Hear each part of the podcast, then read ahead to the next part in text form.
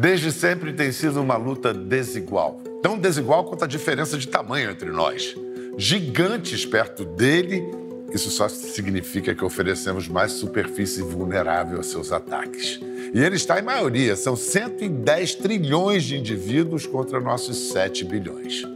Verdade também que ele chegou antes, está há mais de 100 milhões de anos zumbindo pelo planeta. Nós, que chegamos a meros 300 mil anos, somos massacrados por ele. Já matou 52 bilhões de pessoas, quase a metade dos 108 bilhões que já viveram no planeta. É o nosso maior predador. Cerca de 2 milhões de pessoas morrem por causa dele todos os anos. Ele, o mosquito. E de seu arsenal de armas biológicas, nenhuma é mais letal do que a malária. É a doença infecciosa mais antiga do mundo, a que mais matou e ainda assim das mais negligenciadas da história. Para explicar para a gente os perigos da malária e a importância de se enfrentar o general Anopheles, o mosquito vetor do protozoário que causa a doença, recebemos hoje o médico infectologista Esper Carlas e Herbert Fisk Johnson, CEO da SC Johnson, que vem dos Estados Unidos especialmente para esse encontro. Welcome, Esper. Bem-vindo, Esper. Welcome. Can I call you Fisk? Yes, Is it please. okay? Listen, I have to tell you that this man beside you, uh, I owe him uh, a lot because I had strange fevers, temperatures, and no diagnosis for more than a month. And then finally, uh, he told me, it's malaria. And I, I couldn't. Por que, eh, por que era tão difícil para um médico no Sudeste presumir que eu pudesse ter malária? É porque a gente vê muito pouco caso de malária por aqui, né, Bial? A doença no Brasil é muito mais circunscrita à região da Amazônia, onde existem cadeias de transmissão do plasmódio, né, que é um, um organismo é, que a gente chama de protozoário, transmitido pela picada do mosquito. No entanto, a gente tem, na, especialmente no litoral de São Paulo, onde tem aquelas matas preservadas, é, praias lindíssimas, infelizmente ainda a presença de transmissão naquela região em bem baixo grau. Então, não é comum de quem lida com pacientes no dia a dia na região é, da, da, do Sudeste pensar em malária em alguém que não foi para a Amazônia. Mas o, o anófeles, que o povo chama de carapanã, é o mesmo na Sim, é um- Amazônia aqui? Há vários mosquitos que transmitem o plasmodium, eh, e, eh, mas o que predomina mesmo são os anofelinos. Mas os sintomas, primeiro, muita gente acha que é transmitida por um vírus. É, e não, não é. é, não é. Protozoário é o plasmódio, Plasmodium, picada de inseto. picada de inseto. E os sintomas são parecidos com de uma eventual gripe, dengue, zika, chikungunya, até mesmo covid. Como quem está assistindo pode diferenciar e saber que tem que procurar um médico? É difícil, né? Ah, é, assim, é muito comum ter febre de qualquer natureza aguda, né? Então, não é todo mundo. Aliás, a maioria das pessoas tem um, um episódio de febre não sai atrás do médico, toma um- alguma coisa para aliviar os sintomas, espera um pouco em casa. Mas quando esses sintomas vão se arrastando por um tempo maior, não se descobre a causa. E, especialmente se é em algum local onde está tendo um surto, uma epidemia, uma pandemia, que facilita, né, você fazer o diagnóstico. Ou quando é, é de uma região onde tem uma doença em particular que ocorre ali, e no caso a malária é um bom exemplo, é sempre importante procurar médico, porque ah, em alguns casos de malária, quanto mais rápido tratar, melhor. Né? Aliás, isso vale para toda doença, mas especificamente para a malária. A malária ainda é negligenciada? É porque ela deixou de ser um problema em países que têm mais recursos, têm condições é, econômicas e sociais melhores e acabou confinada a locais onde o acesso é muito menor. E por causa disso, a- a- o interesse diminuiu ao longo dos anos. Mais um, um efeito da desigualdade econômica, né? Ah, da desigualdade. é. Ah, infelizmente. Mr. Johnson, 80 to 90% of, of death caused by malaria. What kind of, of impact of malaria in the African continent you have witnessed firsthand? So I've been traveling through Africa for many years and have seen firsthand people with malaria and the devastating impact it can have. And the sad thing is, is the deaths are primarily children under five and pregnant women. Can you explain to us what is the Human Bait Project and, and what, it, what is its goal? So uh, the human catch landing method is the gold standard used by entomologists across the world, literally, to, to measure the rate of uh, mosquito bites. And uh, so essentially, what people do is they sit out in the night, uh, they roll up their pants legs, and they expose themselves to mosquitoes. And as mosquitoes land, they catch those mosquitoes live. The same person who is sitting down is responsible for catching the mosquitoes. Yes. You have to do it all by yourself. Yes. In fact, it gets hard. You have to be fast. huh? Well, it's funny, you know what? You, you know, you do it in the dark, and you have a flashlight, and you you can't have the flashlight on because that'll scare the mosquitoes away. So you rely on sound and feel, which I which is hard. And then once you feel or hear a mosquito land, you turn the light on, and it's it freezes. And so then you- once the mosquito freezes, then you take a test tube and you catch the mosquito alive, and uh, and then and then the, this mosquito is taken to, to the lab. it's taken to the lab. They identify the species uh, and genus of the mosquito. Uh, they look, you know, whether it's uh, has eggs, oocytes on it. They can actually look in the salivary glands and uh, look for the sporozytes from the malaria and actually understand whether that is a malaria-carrying mosquito or not. And there are thousands of people that, that volunteer and do this on a regular basis, and I give them so much credit for, for doing it because they're putting themselves on the line in this Not fight. only credit, you, you were very, you showed, you've shown solidarity to them. You became one of them. Personally, um, what did you need to do this? What kind of urge, urge uh, made you decide to do it yourself? I've learned over the years there's no substitute for seeing and doing things firsthand to, you know, really understand what's happening. It's a wonderful opportunity to bring attention to this disease and what people in East Africa are doing to combat this disease and putting themselves on the line every day to help. How many mosquitoes did you catch?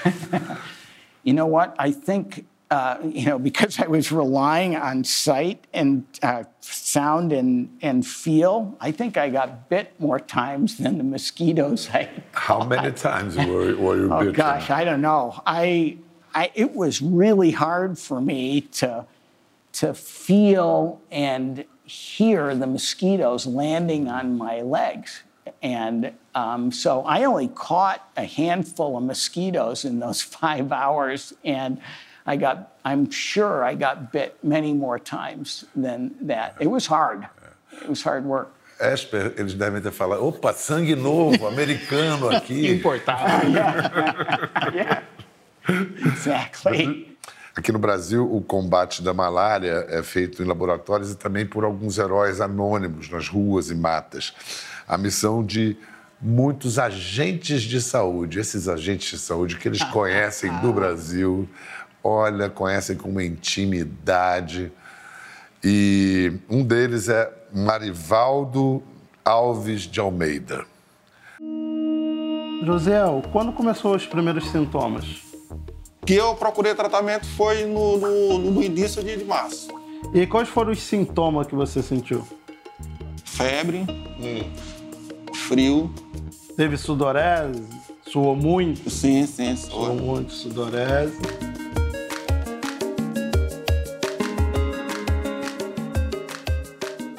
Eu entrei em 1985 para trabalhar na malária e estou até hoje.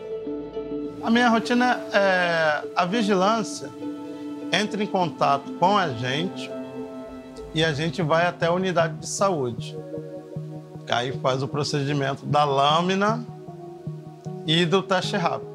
Uma vez confirmado, o médico faz a prescrição médica, solicitando o medicamento dependendo do tipo de plasmódio, e a gente fornece o medicamento.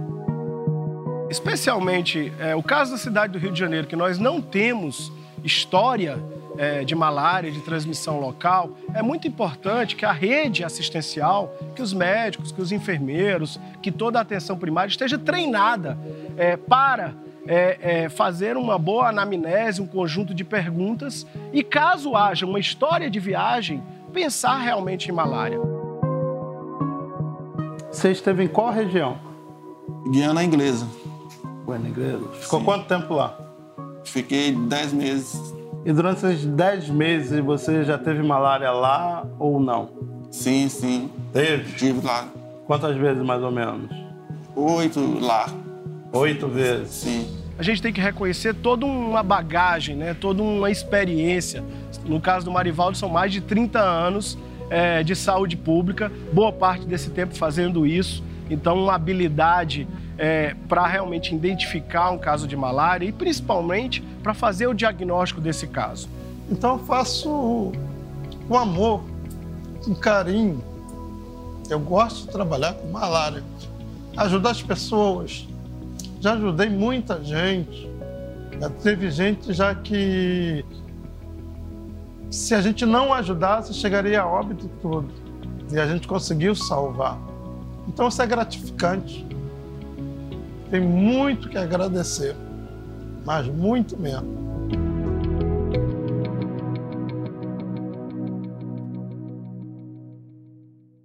Bom, como eu disse antes, é, eu peguei malária e tive muita dificuldade para ter o diagnóstico. Esper Calas foi fundamental para isso.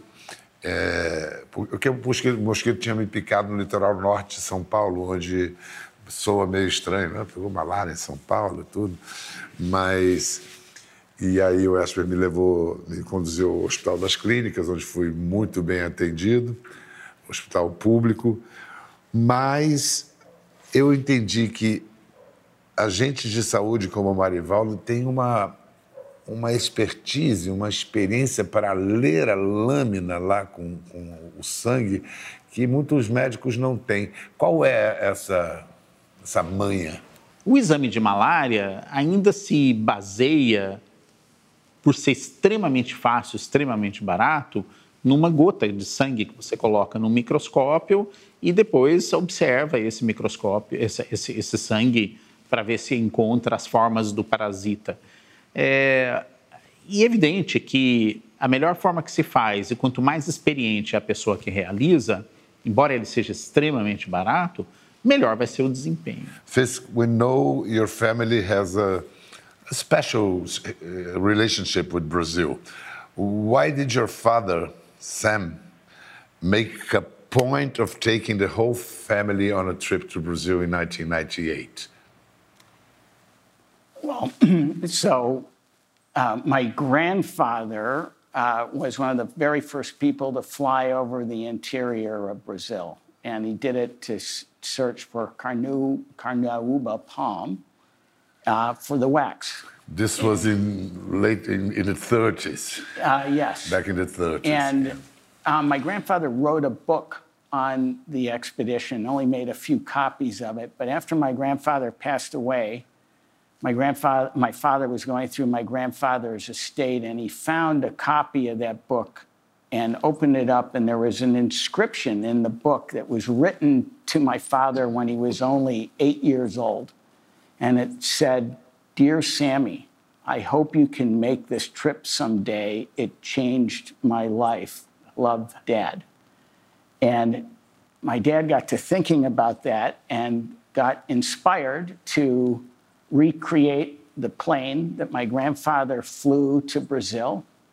And he and my brother and I flew that plane uh, from Wisconsin all the way up the Amazon, uh, following my grandfather's trip.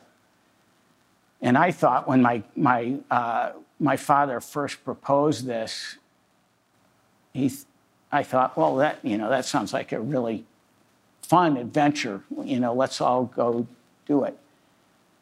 But that trip turned into probably one of the most meaningful experiences in my life.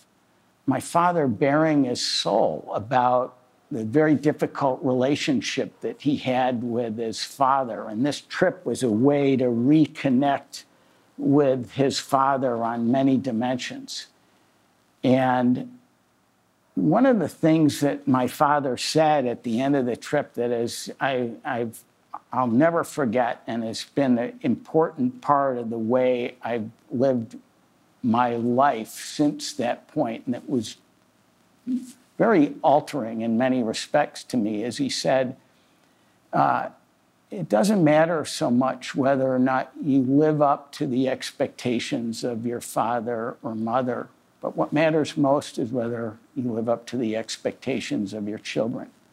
And I'll, I'll be ever thankful to my father for taking us along on that. I don't think anybody could have anticipated how, you know, life-changing it would, was. Na guerra contra a malária, uma das armas mais modernas chegou no fim do ano passado, uma vacina, RTS-S, mais conhecida como Mosquirix. É a primeira imunização contra a doença aprovada pela Organização Mundial de Saúde. Mas o que não se sabe é que por trás dessa vacina tem o trabalho de dois brasileiros, Ruth e Victor Nussenzweig. É, Ruth morreu em 2018, ela não viu a materialização de 70 anos de pesquisas. Mas o marido dela, Victor, tem 94 anos, vive em Nova York, onde ele recebeu a equipe de jornalismo da TV Globo a nosso pedido. Eu conheci a Ruth na faculdade de medicina. Nós dois éramos alunos na faculdade de medicina de São Paulo. Mas ela viajava para a terra natal dela e eu percebi que eu gostava muito. Quando ela voltava, eu ficava contente. Ia conversar com ela, porque ela sempre foi inteligente.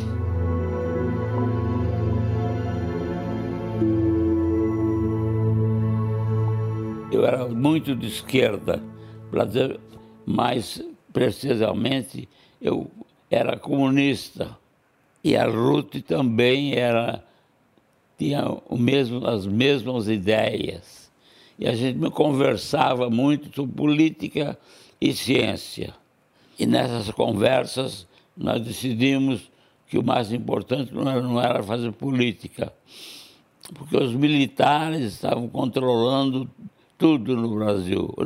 Os cientistas não tinham voz na política. Aí houve uma o desejo de sair do país para aprender mais ciência.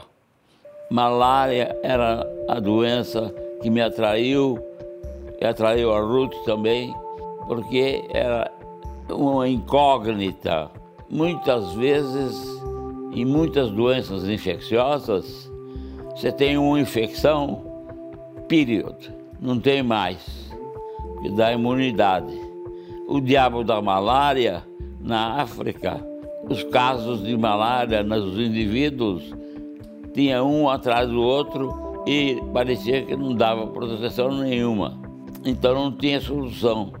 Aí veio a Ruth, que fez a descoberta fundamental. Ela descobriu que se injetasse isso em camundongo, não era malária humana, se irradiava o bichinho, injetava endovenoso, como o mosquito faz, o parasita parava no fígado e produzia imunidade. Uma segunda injeção, os camundongos, os roedores, estavam protegidos depois de injetar intravenoso. Isso foi a descoberta número um e não foi minha, não foi da Rutinha. Daí por diante foi tudo mais fácil.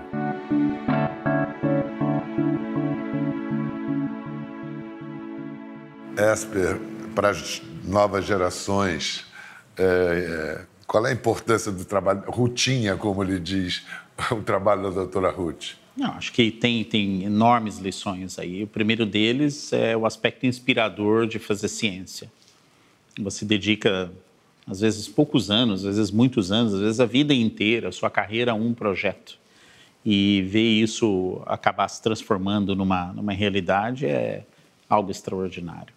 A segunda coisa é que são pesquisadores brasileiros. Embora ela tenha sido, é, nascido na Áustria, eles é, são, brasileiros, são brasileiros, fizeram medicina na Faculdade de Medicina da USP, se casaram na biblioteca da faculdade. E depois, por causa das dificuldades de se realizar aqui, a, o diálogo entre o, o, o, que ele descreve em, com, entre a, o, regime e a, e a, a ciência estava estremecido, ele e vários outros deixaram o país. Foi uma perda enorme. Esse fenômeno aconteceu no Brasil, aconteceu na Argentina, aconteceu em vários locais onde se persegue a liberdade, especialmente a liberdade de se fazer ciência e, e, e transformá-la numa realidade para ajudar as pessoas. Mas na prática, a vacina ainda não é tão eficiente quanto a gente gostaria. Não, porque ela dá uma proteção, infelizmente, parcial. E ainda depende do auxílio da quimioprofilaxia, que são aqueles remédios que são utilizados na prevenção mas ela desbravou, ela rompeu um limite que nunca tinha se conseguido: ter uma vacina na mão eficaz. Quando você coloca no contexto do número de mortes, que foi bem trazido aqui, que acontece especialmente em países da África, um pouco de proteção já salva milhares e milhares e, durante alguns anos, milhões de vidas. Então, neste contexto, ela cabe. Você tem que. A gente não pode ficar esperando a perfeição por uma doença que mata tanta gente, especialmente crianças desprotegidas. Vamos falar do futuro agora. Fisk é a quinta geração a liderar a empresa familiar, fundada em 1886 e que há mais de 60 anos investe em estudos para ajudar famílias a se protegerem de doenças causadas por mosquitos. A história da família Johnson e o projeto Disco Humana mostram o compromisso da SC Johnson com a erradicação da malária. Então, para rever o vídeo dessa iniciativa, que a gente viu há pouco, é só acessar o QR Code que está aqui na tela. Mr. Johnson, how long do you envisage will take to eradicate malaria? Oh, I think it's going to be decades, unfortunately. You know, maybe with uh, breakthroughs like, you know, the vaccine we talked about earlier and the advent of other tools, but it's it's such a widespread, complex disease, and there's going to be no magic bullet, one tool that's going to eradicate it. You know, they have successfully eradicated it in many countries in Southeast Asia. Um, and they've successfully eradicated it in many developed countries. You know, and you've got screens on windows and air conditioning and other tools and medicines available to you. But, you know, until the, you know, economies develop in many parts of the developing world, I think it's going to be a significant problem and continue to be. A vacina é um avanço extraordinário, não há dúvida disso, mas não é a solução definitiva para o problema. Por isso é importante que se continuem trabalhos para erradicar a malária, como o de Fisk Johnson e a sua SC Johnson, fabricante global de produtos domésticos e profissionais que você conhece, como Hyde, Glade, Baygon, entre muitos outros. Esper é, Portanto, 12 países nos últimos 20 anos receberam a, a, da Organização Mundial de Saúde a certificação de livres de malária, inclusive vizinhos nossos, Paraguai, Argentina. Para nós vai demorar muito ainda, é por causa da Amazônia? Eu acho que sim, é quase uma tarefa quase impossível, porque a extensão da Amazônia é enorme, como todos nós sabemos, e a o imbricamento entre a colonização humana e a floresta é muito grande. Controlar doenças transmitidas por mosquitos nessas circunstâncias é extremamente difícil. Mas, como foi também colocado, eu acho que é, é, essas, esses enfrentamentos com doenças infecciosas vão ganhando aliados. Né? Então, você tem vários de que a gente pontuou aqui, as vacinas, e quem sabe a gente ter novas gerações, como estão promissoras, vão enchendo muito um conceito que nós falamos de caixa de ferramentas. Né? É, ou seja, você faz uma, uma, uma prevenção, tratamento e, e, enfrentamento em múltiplas frentes. Aí, quem sabe, somadas todas, a gente consegue uh, um efeito suficiente para a erradicação. Doutor Esper Carlos, sempre bom ver você, Não, eternamente grato e feliz. Fitz Johnson, thank you very much for setting examples and giving inspiration for so many people with your acts and, and, and your Thank you. Everything. Thank you so Thank much. You. E você em casa, cuidem-se, tomem cuidado e participem da guerra contra a malária, porque todo mundo pode ajudar de uma maneira ou de outra. Até a próxima. Gostou da conversa? Globoplay você pode acompanhar e também ver as imagens de tudo que rolou.